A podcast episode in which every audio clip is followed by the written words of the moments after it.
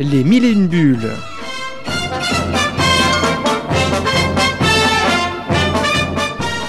Chaque semaine, un entretien avec un auteur BD.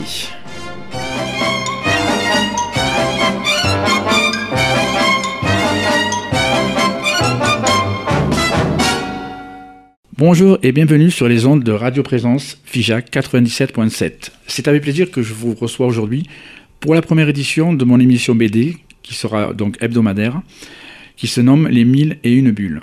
Dans chaque euh, semaine, il y aura donc un auteur invité, alors que ce soit un auteur, euh, un scénariste, dessinateur, j'aurai un des illustratrices, j'aurai un éditeur, voilà, ça, ça sera au fur et à mesure de l'année. Et pour la première édition, donc comme on dit, pour essuyer les plâtres, j'ai la chance d'accueillir euh, un dessinateur, qui est d'ailleurs aussi scénariste, qui se nomme Pascal Bresson. Pascal Bresson, bonjour. Salut Chris. En tout cas, un grand merci de, pour cette invitation à cette euh, toute première. Je suis très fier. Eh bien, écoute, si ça te fait plaisir, dis-toi que ça me fait encore plus plaisir. Donc, euh, on, va, commencer donc, pour essayer de, de partir dès le début. Et, j'ai vu, alors attends, je ne dis pas de bêtises. Euh, tu es né donc le 22 décembre 1969 à Reims, je ne me trompe pas. Eh ben, tu as tout à fait raison. Je suis né le jour de l'hiver, à 22 décembre. Oui, exact, exact. Pas loin du Père Noël, c'est un, un joli cadeau pour, pour maman. et, et, du coup, euh, ouais, donc je sais que voilà, tu as vécu à Reims. Comment, comment s'est passée ton enfance en fait? Est-ce que euh, tu étais déjà baigné dans la BD ou au contraire, tu as découvert la BD sur le tas? Comment ça s'est passé en fait ton enfance? Alors écoutez, euh, mon enfance en fait, euh, j'ai été élevé par mes grands-parents. Voilà, Mhm. j'ai, comme on dit, j'étais un enfant euh, pas très, pas, pas voulu du tout. Ce qui fait que j'ai atterri chez mes grands-parents. Mes grands-parents étaient des gens passionnés. J'avais un grand-père qui, qui avait fait la libération de Paris et de Colmar avec la célèbre euh, division Leclerc. Et j'avais une euh, grand-mère qui était résistante. Autant vous dire que j'ai été baigné dans la transmission. Et comme j'avais aussi un autre grand-père qui peignait, qui faisait de l'aquarelle, j'ai été initié très tôt au dessin. Et en fait, euh, la bande dessinée, elle est venue petit à petit à moi dès l'âge de 5 ans. Euh, parce que déjà j'étais un enfant réservé, un enfant qui était qui passait pas forcément son temps seul, mais j'aimais beaucoup observer, beaucoup dessiner. Et j'ai découvert les aventures de Tintin dans un premier temps, mais surtout Ricochet, dessiné Mhm. par euh, Tibet et scénarisé par euh, Duchâteau. Et ça a été pour moi euh, une grosse claque. une, une révélation parce que tu, vous l'avez rencontré, Tibet, en vrai, c'est ça? Alors j'ai eu la chance, euh, alors j'ai eu la chance de le rencontrer la première fois à l'âge de 11 ans. Alors pour situer un petit peu euh, le contexte, euh, c'est au mois de novembre, j'ai 11 ans, il fait nuit, il commence à flotter et je me suis enfui de chez ma grand-mère pour aller le voir dans une librairie. Il était de passage avec son scénariste du château. Mhm. Et là, quand je suis rentré dans la librairie, je sais pas, il y avait une centaine de personnes. Et là, mon regard était vraiment dirigé que par Tibet. Tibet. Et ce qui est assez marrant, c'est que j'étais très timide, réservé. Et quand euh, je suis arrivé à, ce- à leur niveau avec mon album, Me demande euh, c'est pour qui? Et j'étais tellement intimidé à le regarder qu'il a dû me le répéter six, sept fois que je me suis enfui parce que j'étais tellement euh, ému. Et ce qui est génial, c'est que l'année d'après, il est revenu à Reims. Là, cette fois, je suis allé le voir. En plus, ce qui était génial, c'était pour le salon du film du roman policier. Il était invité pendant une semaine et j'ai pu passer trois jours avec lui. Et c'est comme ça qu'on a lié vraiment amitié. Ah, c'est- génial. Et en plus, j'avoue, c'est une belle histoire.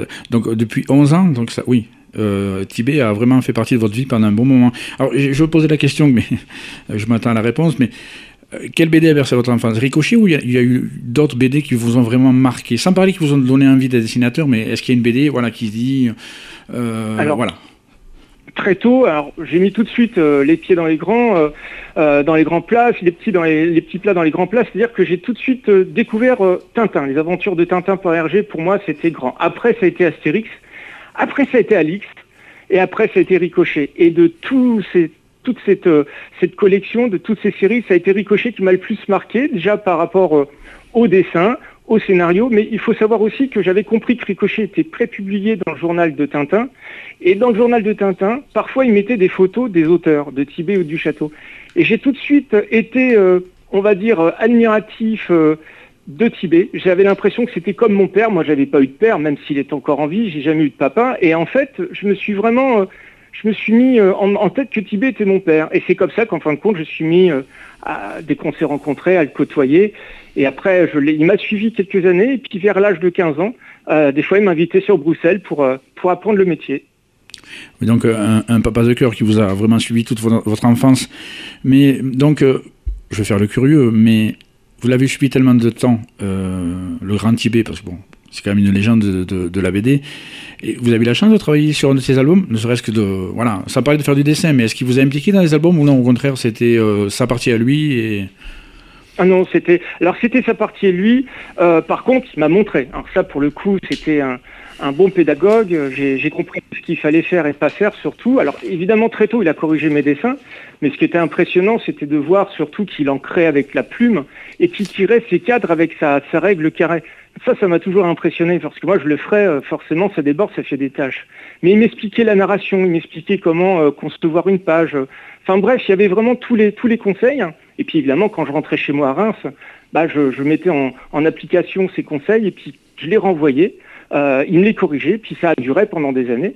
Et j'ai même été dans l'une de ses aventures, puisqu'il m'a destiné en personnage dans, le méchant, je crois que c'était un méchant, le méchant de Ricochet. C'était dans le jeu de la potence, le, tome 61, et je suis dans les aventures de, Ricochet. Alors pour moi, c'était une sacrée, une, ah consécration pas possible. Il y, a de quoi. Mais donc, donc Tibet, je sais que ça a marqué votre votre esprit, ça, ça a laissé une empreinte dans votre dans votre vie. Je sais aussi qu'il y a un autre homme très important pour vous, c'est René Follet. Je ne me trompe pas sur le prénom, j'espère. Ah. Oui, c'était René Follet. Alors René Follet, c'est pareil, je l'ai connu très tôt. C'était en allant à, la bibliothèque, j'avais découvert l'Iliade. Il, euh, c'était, euh, c'était dessiné par René et j'étais subjugué. Enfin, je, regardais ses dessins. Alors, euh, par rapport à Tibet, René Follet était beaucoup plus artistique. C'était beaucoup de l'art que, que Tibet. C'était de la bande dessinée plutôt classique, ligne claire. Et là, j'ai connu un autre graphisme. et, j'avais écrit à son éditeur à l'époque, je crois que c'était édition Le Franc, pour obtenir son adresse. Je l'avais eu, je lui avais écrit. Et peut-être 15 jours après, euh, René Follet m'écrivait. Et puis, euh, ça a été, euh, on va dire que ça a été le plus proche de moi. Là, pour le coup, c'est vrai que Tibet, c'était un papa de cœur. Mais avec René Follet, on entretenait vraiment des relations père-fils. Donc, je peux vraiment dire que c'était mon père. c'est pour ça que je savais que les deux étaient importants. bien que c'est très passionnant notre discussion, on va faire une petite pause musicale. Et c'est un, un chanteur que vous avez choisi. C'est Bertrand Belin, Que dalle tout. Musique Armand, s'il te plaît.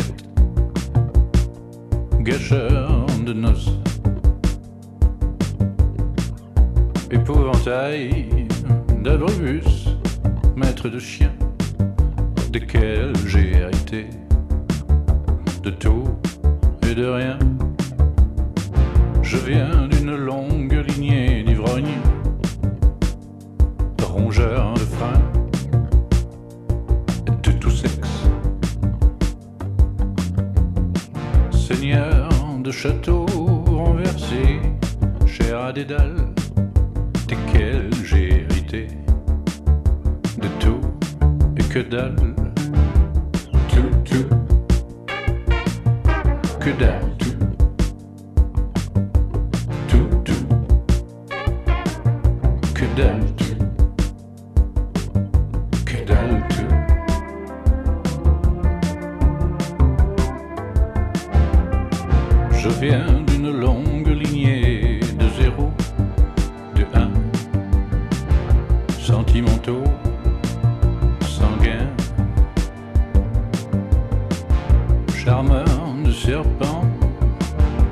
figures locales desquelles j'ai hérité de tout que dalle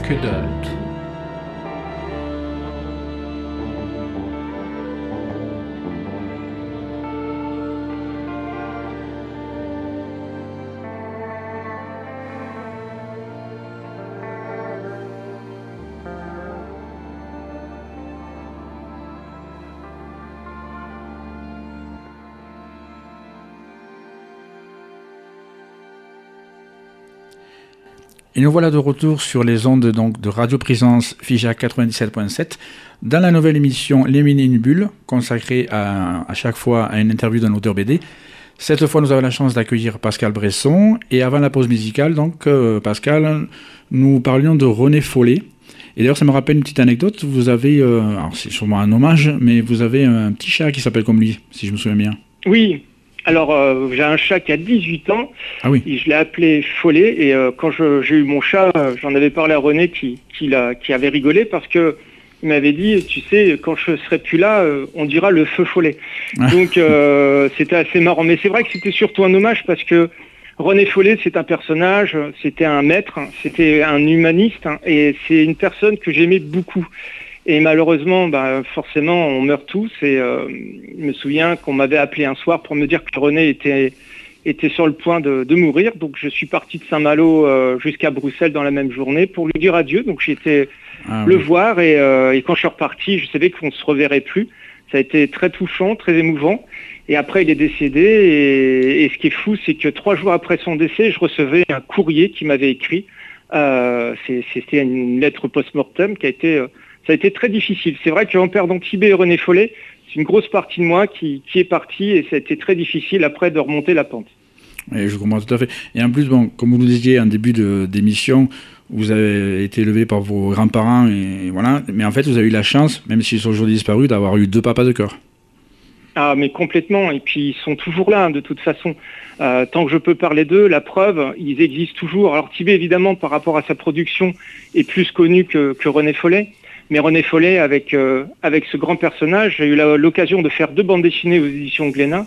L'affaire Dominici est plus fort que la haine, et ce sont des albums qui resteront. Et euh, d'avoir notre, nos deux noms côte à côte, c'est vraiment un très bel hommage.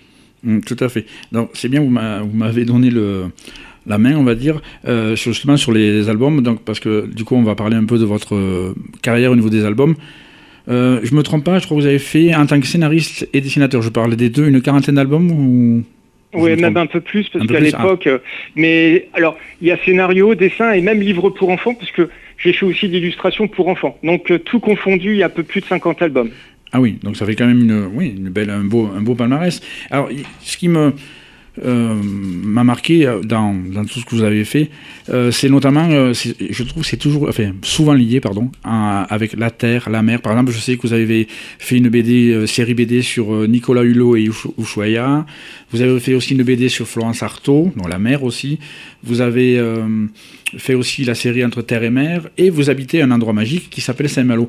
Donc, euh, est-ce que c'est vraiment la, passion de la mer? C'est quoi qui vous fait en fait euh, toujours plus ou moins baigner dans cet univers Alors, euh, en fait, ce serait plutôt la Bretagne, ma région. Ça fait à peu près 30 ans que j'habite euh, maintenant Saint-Malo. C'est vrai que c'est une magnifique région. La Bretagne reste encore euh, par endroits un peu sauvage, authentique. Et il y a une histoire, il y a un patrimoine. C'est un, c'est une région riche en légendes aussi. On a un passé maritime notamment. Et, et- et pour moi, il- j'avais, j'avais, je voulais en fait transmettre aux jeunes générations ce patrimoine de la mer. Parce que comme tout va vite, euh, quand je parle des gens de la mer, c'est les Terre-Neuva par exemple. C'est euh, bon Florence Artaud, c'est par rapport à la route du Rhum, parce qu'ici à Saint-Malo, tous les quatre ans, il y a cette grande route du Rhum. Donc voilà, c'est c'est plus attaché, on va dire, euh, aux racines bretonnes.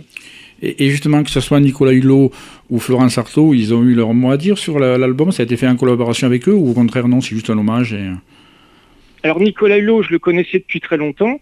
Alors Nicolas Hulot, on a toujours travaillé euh, côte à côte parce qu'on se réunissait par exemple le jeudi, il habite à côté de chez moi. Donc on se voyait assez régulièrement. Et pour Florence Artaud, je l'avais rencontrée à Saint-Malo euh, quasiment un an avant qu'elle ne décède. Donc euh, elle n'a jamais vu le, le livre terminé. Ah oui, d'accord. Et d'ailleurs, Saint-Malo, c'est pour ça que je sais que c'est une ville qui vous affectionne particulièrement, votre dernier album, c'est sur Saint-Malo. Alors tout à fait. Alors c'est la collection docu bande dessinée aux éditions Petit à Petit. Alors ils ont une collection qui traite les de toute l'histoire des grandes villes et j'ai eu la chance de raconter, parce que là je suis au scénario, de raconter l'histoire de Saint-Malo, de la préhistoire à nos jours. Et ça, c'est formidable parce qu'on se plonge dans l'histoire, dans la grande histoire avec un gros H de ma ville, et on en découvre encore et encore. Et, c'est un album qui s'adresse à tout public.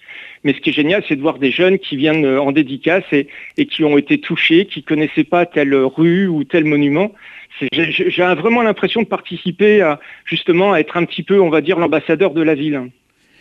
Et du coup, euh, alors là, je vais faire le curieux parce que moi qui suis euh, ben, aussi fan de, BD. Euh, comment ça se passe une journée type d'un dessinateur quand il doit boucler un album, enfin quand, quand il travaille sur un album. C'est parce qu'on a les images, je dis tiens, il doit travailler 7 jours sur 7 ou est-ce que c'est des horaires de bureau? Comment vous vous organisez en fait? Alors, euh, j'ai dans mon bureau, alors qui est quand même euh, dans mon atelier plutôt, qui est relativement assez euh, important, j'ai deux tables. J'ai une table pour dessiner ou pour peindre, parce que parfois je, mets la couleur, et sur un autre bureau, j'écris. C'est-à-dire que je, pars d'un mot, d'une lettre, d'une phrase, et après ça se finit donc en scénario. Et, et, alors la journée type, en règle générale, je commence à 8 heures. Euh, je m'arrête à midi, euh, je, prépare euh, le, repas pour ma femme qui, arrive après, et puis je reprends à 2 heures et généralement je finis vers 17 heures. On va dire que si je suis à la bourre, je peux continuer plus tard ou même parfois le week-end. Alors, si je dois dessiner, je dessinerai plus le matin. Je suis plus à même à dessiner le matin mhm. et l'écriture la journée. Voilà, c'est vraiment la journée type. Alors que quand j'étais seul, plutôt, euh, quand j'étais avec mon chat, on va dire, euh, là j'avais des bonnes journées. Hein. Je pouvais commencer à 6h le matin et finir euh, à 20h, 21h, même vers 23h, ce qui fait que c'était des longues journées. Mais je pense que plus on vieillit, puis surtout j'ai rencontré la femme de ma vie, ce qui fait que ma vie est plus rythmée maintenant. Oui, je le doute. En fait, donc c'est plus ou moins voilà, au gré de vos, de vos envies, au gré de, de, de la vie du moment, on est d'accord Complètement. Ah oui, tout à fait. Mais c'est pour ça que je suis curieux là-dessus, là, sur les journées, les journées types, parce que chaque dessinateur travaille différemment. Par contre, tout à l'heure, je parlais de vos albums. Bon, c'est axé la mer et tout, mais il n'y a pas que ça. Euh, vous avez notamment fait une BD sur le drame du Bugalet Braise. Vous avez fait une BD dernièrement, non, un roman graphique, pardon, sur euh, Simone Veil. D'ailleurs, un, deuxième qui sort d'ailleurs sur les sœurs inséparables, c'est ça, je ne me trompe pas, de Simone Veil? Alors, Simone Veil et ses sœurs, euh, et, oui, oui, ses, trois sœurs, enfin les deux sœurs, mhm. ça sort la semaine prochaine, tout à fait. D'accord. Et, alors, par contre, c'est des sujets qui vous tiennent à cœur. C'est vous qui dites, tiens, je vais parler de Simone Veil ou du Bugalet Braise ou ceci, ou c'est un éditeur qui, bah, qui bonjour Monsieur Bresson, je vous propose projet Comment ça se passe? C'est vous qui êtes décisionnaire ou pas?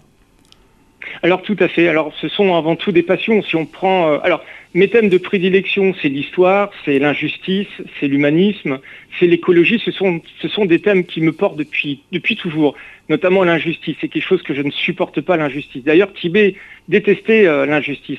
Et le Bugalet de Brest, qui est encore une histoire bretonne, puisque c'était un bateau breton, euh, c'est une injustice. Donc il a fallu que je raconte. Après, Simone Veil, c'est de l'histoire, c'est de la transmission. Encore une fois, j'aime m'adresser aux jeunes. Pour moi, c'est important de m'adresser aux futures générations.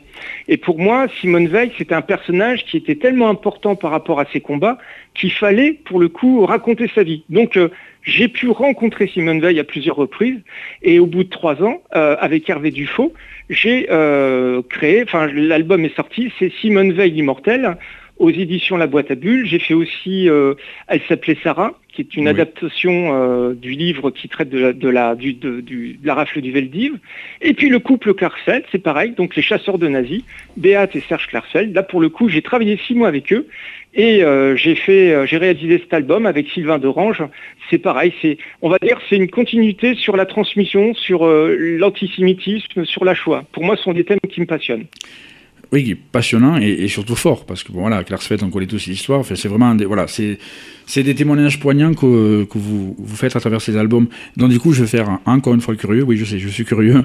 vos prochains projets Est-ce qu'il y a un album en cours ou alors euh, là, donc il y a Simone Veil et ses sœurs, Les Inséparables, qui sort le 13 septembre. Sinon, mhm. j'ai un autre euh, album qui sort en octobre aux éditions euh, Hugo et compagnie, c'est Victor Frankl, Un héritage pour l'humanité. C'était un, juif autrichien qui a créé la logothérapie, qui veut dire donner un sens à sa vie.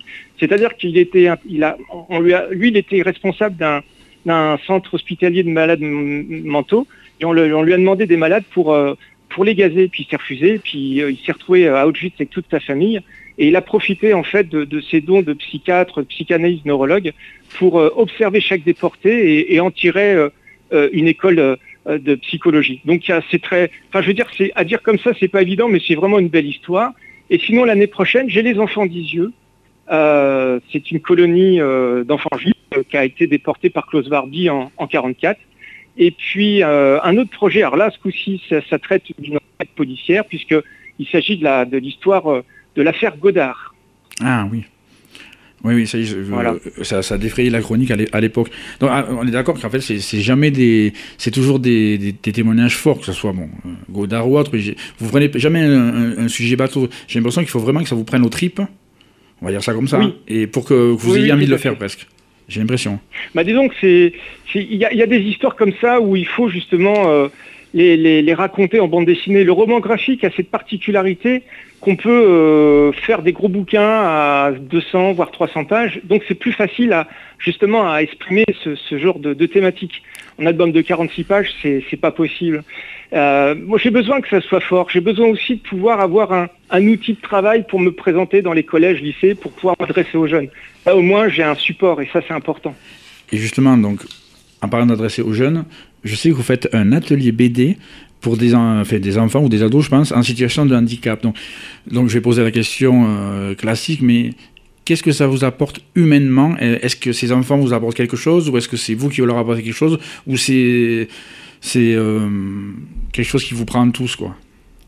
Alors ça, c'est quelque chose qui me tient à cœur, hmm. parce que euh, depuis, depuis un peu plus de 15 ans, un jour, on m'a proposé de faire un atelier pour des enfants en situation handicap. J'ai tellement adoré ça, ce partage. On sent plein d'amour chez, ces enfants, c'est dur à dire. Et après, bah, je suis devenu parrain du NIME, donc l'Institut médical éducatif d'enfants, à Lyon, plutôt à Dessines. Je suis aussi parrain d'une unité euh, de, petits cancéreux euh, à Nancy et une autre aussi à l'association Arc-en-Ciel au Luxembourg. C'est-à-dire que je donne mon temps euh, à toutes mes associations, je ramène de l'argent aussi pour eux, et puis je passe du temps, soit en faisant des fresques, je raconte des histoires, ou je fais des dessins, ou j'anime des ateliers. Ça, ça dépend évidemment de la pathologie de l'enfant. Mais c'est vraiment un partage, je donne et je reçois énormément, et c'est ça qui est important avec tous ces projets, je me dis, est-ce que vraiment vous arrivez à travailler sur des heures de bureau là? Parce que là, là franchement, j'avoue que vous devez avoir des journées sacrément occupées. Un, petit point, parce que bon, malheureusement, le, temps file vite à votre compagnie, Pascal Bresson. Euh, on, comment on dit, à part la BD, est-ce que Pascal Bresson euh, s'intéresse à d'autres choses J'ai fait le curieux aussi. Euh, vous avez joué au rugby pendant quelques années? Je fais le curieux. Alors, j'ai fait longtemps du judo. je suis première dame de judo. Euh, je suis, j'ai fait aussi euh, du rugby. Alors j'en ai fait très peu, mais je suis fan de rugby. C'est vrai que le sport, j'ai dû arrêter parce que j'ai ma femme qui, est tombée gravement malade, donc euh, j'ai dû m'en occuper. Sinon, bah, j'aime le cinéma, j'aime le théâtre, j'aime la nature. Et puis bah ça va peut-être faire bateau, mais j'aime plus que tout ma femme. Ce qui fait que rien qu'à m'occuper de ma femme, ça prend quasiment du plein temps. ah ben, le bonheur, c'est à plein temps, comme on dit. C'est ça qui est bien. Complètement. en tout cas, c'est, je suis vraiment ravi d'avoir euh, pu avoir cette, euh, grâce à, Radio Présence Figeac, avoir cette discussion avec vous, euh, parce que j'avoue que c'est passionnant. Du, du, coup, j'allais dire, est-ce que, parce que malheureusement on va devoir clôturer l'émission, vous avez un petit mot à, adresser à quelqu'un ou pour, pour, pour, avoir le mot de la fin quoi? le mot de la fin, ce serait que, que les jeunes générations de ce métier n'oublient pas les, anciens. Euh, il ne faut pas oublier euh, d'où on vient, de ceux qui ont fait ce métier avant nous. Euh, justement, il faut perpétuer leurs souvenirs. Et il n'y a pas de... Voilà, il faut, faut, faut, faut, mettre vraiment en première place nos anciens qui nous ont fait rêver, faire ce métier toujours avec passion. Et puis moins de copinage aussi peut-être, mais être un petit peu plus vrai aussi dans le métier. C'est quelque chose qui est important pour moi. Eh bien, pour des paroles de fin, c'est des très belles paroles. Je vous remercie beaucoup, Pascal Bresson, de nous avoir accordé du temps, parce que que vous avez un planning assez, assez chargé. Euh, je remercie nos auditeurs d'avoir écouté la première émission d'Émile une bulle, en sachant que donc, euh, cette émission est diffusée tous les mardis à 20h30, le jeudi à 10h30 et le dimanche à 16h. Nous nous retrouvons donc dans une semaine avec euh, un interview William, le papa des sisters. Et n'oubliez pas aussi que pour ceux qui ne pourront pas suivre l'émission en direct, c'est euh, un podcast qui est disponible sur le, site Radio Présence Fijac. Vous pouvez le télécharger et tout, et euh, ça vous permettra de surtout de ne pas, ne pas hésiter à faire voyager l'émission. Et euh, voilà, comme on dit, plus on est de fous, plus on rit. Voilà. Merci beaucoup. Je, je vous laisse sur les ondes de Radio Présence. Merci et bonne journée. Au revoir.